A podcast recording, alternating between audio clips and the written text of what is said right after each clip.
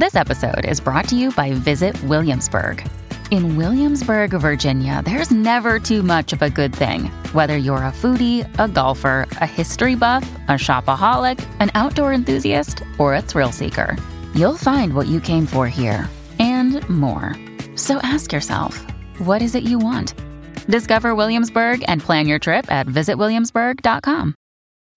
When you need mealtime inspiration, it's worth shopping Kroger, where you'll find over 30,000 mouthwatering choices that excite your inner foodie. And no matter what tasty choice you make, you'll enjoy our everyday low prices, plus extra ways to save, like digital coupons worth over $600 each week. You can also save up to $1 off per gallon at the pump with fuel points. More savings and more inspiring flavors make shopping Kroger worth it every time. Kroger, fresh for everyone. Fuel restrictions apply. Atenção! Este podcast pode conter representações de cenas que algumas pessoas podem achar perturbadoras e alarmantes. Os conteúdos aqui representados são responsabilidade de seus próprios autores. Para uma melhor experiência, os fones de ouvido são aconselháveis. Arquivo Relatos do Além. Especial Halloween.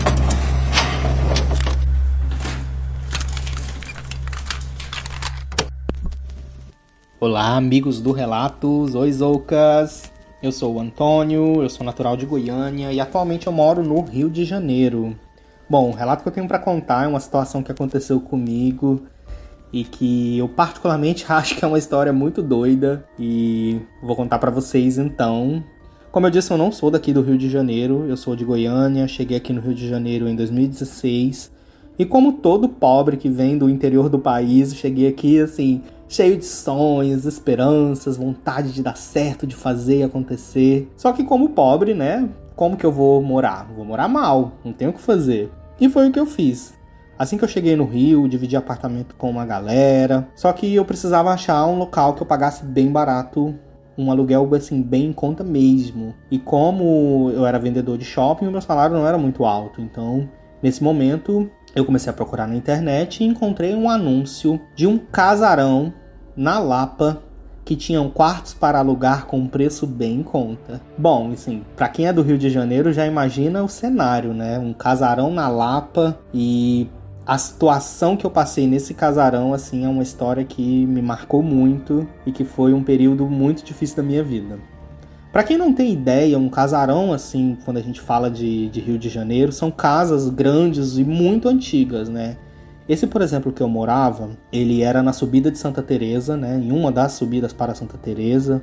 Ele ficava ali bem pertinho dos Arcos da Lapa e era um casarão bem antigo com uma estrutura bem danificada. Esse casarão, pelo que os outros moradores do, do local me falavam, ele era um, mais ou menos ali de 1910, 1900. Era um casarão bem antigo, até pela arquitetura que a gente percebe na fachada que é semelhante a alguns casarões que tem, né, que datam dessa época. Então, só para vocês terem uma ideia, é um casarão bem antigo. E assim que eu cheguei lá, que eu comecei a, a habitar aquele local, né, eu já comecei a sentir algumas coisas estranhas. A estrutura do casarão era assim: na parte de baixo dele moravam três famílias mais ou menos nesse mesmo esquema, cada família com três quartos ali e tudo bem. Na parte de cima eram sete quartos individuais, dentro de cada quarto que tinha mais ou menos uns 10 metros quadrados, tinha uma pequena pia e o banheiro era compartilhado entre todas essas pessoas que moravam nesse casarão, que eram mais ou menos umas 30 pessoas ao todo. Então, era realmente ali um, um, uma micro comunidade ali dentro daquele casarão. Só que todas as pessoas que passavam por ali para você ter uma ideia, eram pessoas que não tinham né, uma condição financeira muito boa. Então, era realmente uma convivência meio complicada. Assim que eu cheguei no casarão, que eu comecei a morar lá, eu peguei o quarto da frente, porque era um casarão muito grande, como eu falei, e ele tinha a fachada virada para a rua. Era uma dessas ruas de pedra antigas de Santa Teresa, então era uma rua muito barulhenta. E eu, recém-chegado de Goiânia, que é uma cidade grande, mas é uma cidade que eu afastava eu morava um pouco mais afastado, né? Então, é, eu estranhei um pouco quando eu cheguei, sabe? Recém-chegado no Rio, já ia morar direto na Lapa, que é um dos bairros, assim, mais boêmios, que tem aquela vida agitada, que tem tudo. Então, para mim, realmente foi uma escola, né? Já chegar no Rio de Janeiro, já ir morar direto na Lapa, que eu já tive contato, assim, com absolutamente tudo que envolve essa cidade. E assim que eu comecei a morar lá, eu já comecei a perceber algumas coisas estranhas. Algumas coisas muito esquisitas começaram a acontecer. Primeiro que o casarão já tinha toda essa, essa estrutura fantasmagórica, essa coisa realmente de casa abandonada, porque o, o chão dele era todo de madeira, né? Dessas tiras de, de madeira bem antigas, bem velhas, manchadas, e quando você ia pisando, ia rangendo, é, as paredes, algumas paredes não eram rebocadas, então você tinha tinha contato com o tijolo, que eram aqueles tijolos antigos mesmo. E, sem contar, obviamente, o fedor de mofo, de ácaro, de lugar que não bate sol. Então, assim, realmente eu cheguei muito iludido, viu? Porque assim que você entra nesse casarão, você já fala, cara, isso é cenário de filme de terror. Inclusive, eu tenho alguns amigos que visitaram o casarão na época que eu estava lá e todos que, que assim, eram envolvidos com produção audiovisual me falavam: Cara, a gente tem que gravar um filme aqui nesse casarão, porque assim, é cenário de filme. E realmente era cenário de filme. A maioria desses casarões antigos ou das estruturas mais né, tradicionais aqui do Rio de Janeiro, normalmente eles preservam só a fachada. Somente as fachadas dos prédios são preservadas e a parte interior dos prédios normalmente elas são é, ocas, assim, elas são demolidas as paredes e ficam só realmente tipo grandes galpões. Nesse casarão não era o caso, ele mantinha a estrutura e a divisão antiga dele, então era realmente um pé direito muito alto. É, eu tinha a varanda, aquela varanda tradicional do Rio de Janeiro, então quando eu cheguei, que eu vi aquela varandona enorme, aquelas janelonas. Eu falei, nossa, incrível, histórico. Me iludi, me iludi. Então fica aqui a minha dica. Às vezes casas antigas não são tão legais quando a gente pensa. Bom, e o que começou a acontecer de estranho nessa casa? Primeiro de tudo, todos os meus eletrônicos começaram a pifar, queimar. O meu celular queimou com menos de um mês que eu estava lá. O meu notebook queimou com menos de dois meses que eu estava lá. E uma televisãozinha que eu ganhei de uma amiga também queimou com menos de três meses que eu estava lá. Então, só para vocês entenderem, esse casarão ele é um casarão que tinha uma energia meio estranha, né, para afetar os meus eletrônicos. E não era energia literalmente, era realmente uma coisa espiritual. Além disso, eu comecei a sentir algumas coisas esquisitas, né? Primeiro que eram barulhos estranhos, assim, às vezes é, eu escutava pessoas caminhando pelo corredor, porque era um grande corredor que tinha todos esses quartos individuais. O meu era o primeiro, então é, eu tinha a visão total pro, pro corredor. Então, às vezes eu escutava, olhava, não tinha ninguém entrando ou saindo dos quartos. É, escutava alguns barulhos estranhos também, esquisitos, que possivelmente não eram os moradores. E aí as coisas começaram a avançar para outro quesito. Assim. Não só mais os meus eletrônicos e os barulhos que eu escutava, né? Eu comecei também a me sentir mal fisicamente. É, eu não descansava, eu chegava muito cansado do trabalho, porque nessa época eu trabalhava como vendedor de shopping, então era uma rotina bem exaustiva mesmo, né? E quando eu chegava do trabalho, que eu queria descansar, que eu queria dormir, eu deitava, mas eu não descansava, me sentia cansado, eu sentia que a minha energia, na verdade, estava sendo era sugada ali, não recarregada. Então, eu comecei a sentir dores físicas, dores nas costas, coisa que eu nunca tive. Comecei a sentir algumas dores muito estranhas mesmo. E Nesse momento, como eu comecei a perceber que tinha algo de errado ali naquele lugar, eu recorri a algumas amigas que eu tinha feito aqui no Rio de Janeiro, principalmente as minhas amigas de religião de matriz africana, né, do candomblé e da umbanda. E todas elas começaram a me dar algumas dicas, ah, faz isso, faz aquilo. E inclusive uma dessas amigas que é da, do candomblé me falou, olha só, coloca esse olho de boi aqui. Para quem não sabe, o olho de boi ele é, ele é uma semente, né, muito tradicionalmente usada, né, por pessoas que são dessas religiões e ele basicamente é um amuleto que puxa energias, assim. Ele puxa energia para ele. E você coloca ele num copo d'água. E se ele estourar dentro daquele copo d'água, é um sinal que tem uma energia pesada naquele ambiente. Então eu encontrei com essa amiga e ela me falou: coloca esse olho de boi dentro de um copo, coloca água nesse copo e coloca esse copo escondidinho ali num cantinho da casa. E foi o que eu fiz. É, com uma semana, esse olho de boi estourou a primeira vez. E a água ficou bem escura. Que quando dizem que a água do olho de boi estoura e fica bem escura, é sinal que a energia é pesada. Então você imagina já o meu medo. Eu virei para essa amiga e expliquei o que aconteceu, que o olho de boi que ela tinha me dado estourou, e ela falou: Eita, algo de errado não. Está certo nisso daí, amigo. Pega outro olho de boi, encontrei com ela, ela me deu outro. Ela falou: coloca no copo e coloca no mesmo lugar. Se esse outro estourar, você vai colocar um ovo e vai colocar. E se esse ovo estourar, aí, meu amigo, a gente vai ter que fazer alguma coisa, vamos ter que ter uma intervenção na sua casa, porque para defumar, sei lá, porque realmente tem uma energia muito pesada aí. E assim eu fiz, coloquei o segundo olho de boi. Com dois dias ele também estourou. E quando chegou o momento de colocar o ovo, bom, fiquei com medo. fiquei com muito medo de colocar o ovo e o ovo estourar e não coloquei. E aí tudo bem, deixei sem, né? Aceitei que tinha uma energia pesada ali naquela casa, mas tudo bem, até o momento eu tava tentando ainda, né, negar e, e seguir a minha vida com aquilo ali, e é isso aí. Só que aí aconteceu uma situação muito esquisita que foi assim o ponto final para eu procurar ajuda, né? Que foi um caso de possessão, basicamente. Um dia, um determinado dia, eu cheguei do trabalho bem cansado, como eu falei, eu, eu trabalhava em shopping, então eu chegava em casa bem tarde. Cheguei em casa, era mais ou menos umas 11h30, 11 da noite. É, cheguei cansado e deitei. Só que nessa época eu não tinha móveis, como eu falei, eu tinha acabado de me mudar para o Rio e eu não tinha mobília. Eu tinha literalmente um sofá que eu ganhei, uma mesinha de centro que, eu, que, o, que o senhorio da casa me emprestou e uma cama. E uma panela de arroz que eu fazia minha comida. Era isso que eu tinha, eram esses móveis. Então eu cheguei e deitei no sofá bem cansado. É, assim que eu deitei no sofá, eu comecei a cochilar. Mas sabe aquele primeiro sono? Aquele primeiro sono que você tá assim. Você não tá com um sono muito pesado, mas você tá inconsciente. Você sabe que você tá meio dormindo, meio, meio atento. Era aquele primeiro sono de quando você tá cansado. E nesse primeiro sono eu comecei a sonhar. Nesse sonho eu lembro perfeitamente que eu estava cortando uma fruta. Eu não me lembro que fruta que era, mas eu estava cortando uma fruta com uma faca é, de serrinha cortando essa fruta.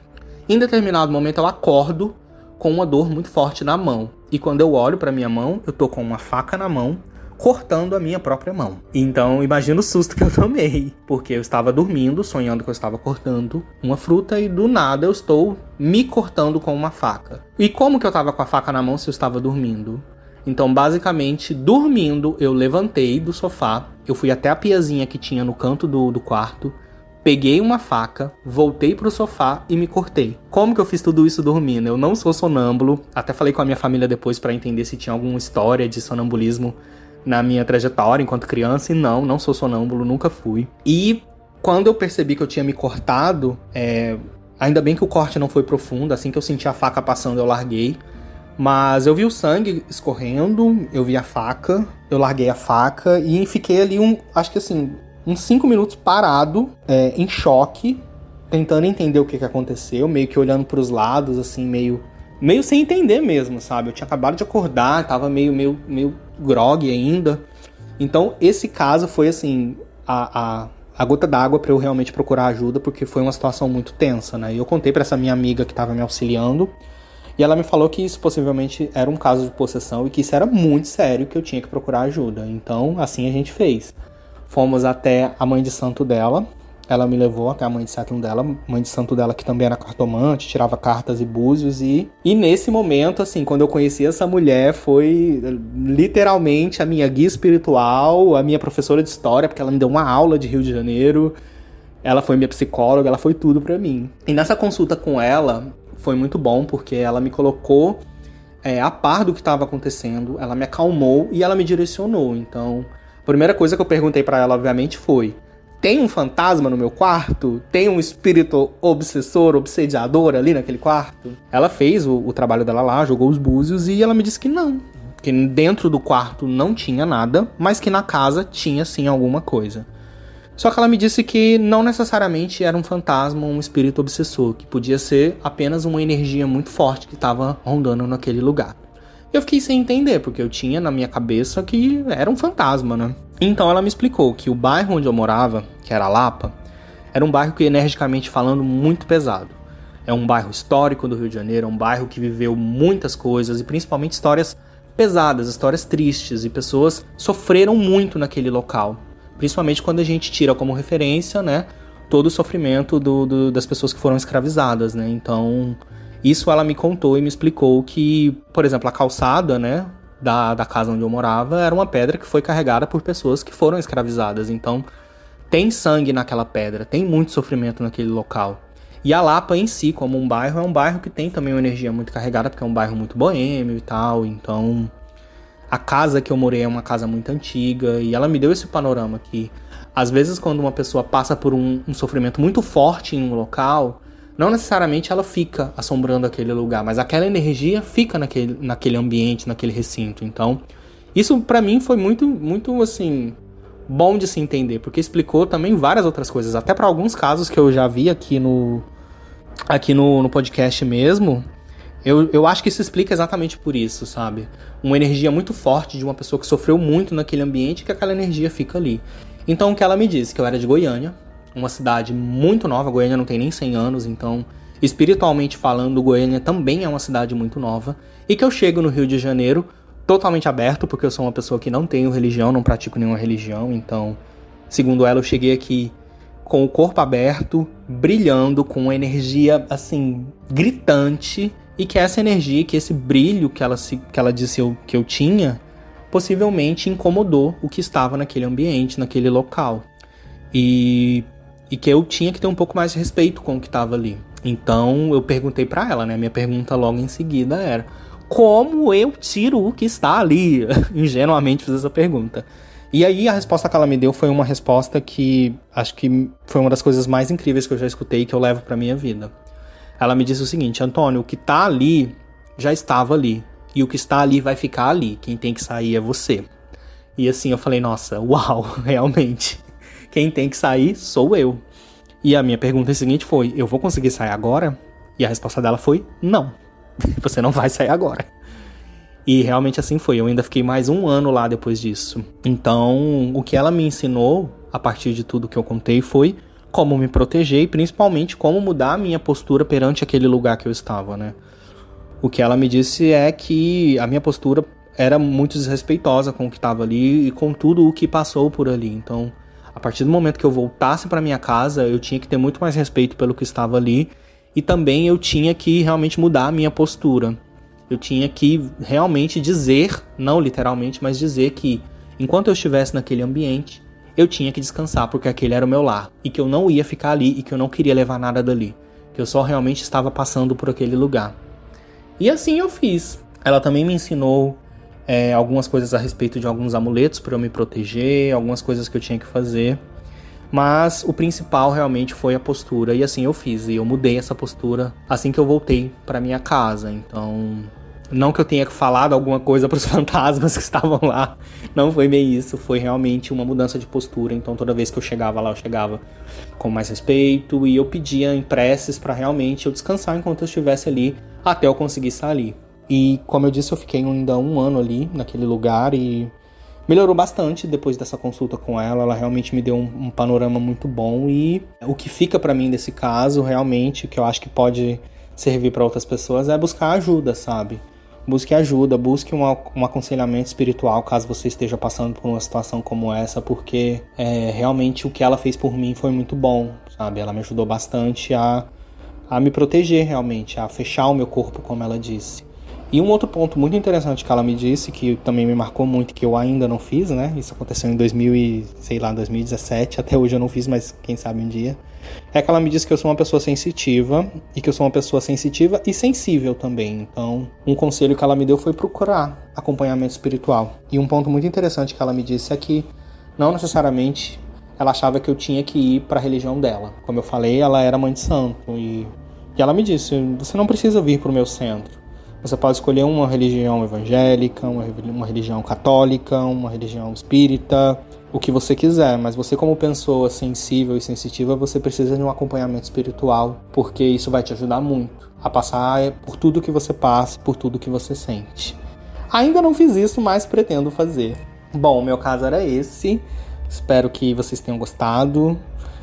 Fui possuído por um breve período de tempo, mas espero que fique aí um aviso para quando alguém passar por isso, também se proteger dessas coisas. Porque um ponto que eu acho muito interessante quando a gente escuta sobre casas mal assombradas é que o, o pensamento que vem logo na mente das pessoas é: sai desse lugar, foge daí, sai correndo, não volta. Só que é aquela coisa, né, gente? Nem sempre as pessoas podem sair das suas casas, né? Então, mesmo tendo noção que tinha alguma coisa ali, eu ainda tive que ficar um ano lá. Então, a gente também tem que saber se proteger e ainda assim, às vezes, respeitar a história do que tá ali. Então é isso. Beijos, Oucas. Obrigado pelo espaço e beijo para todos.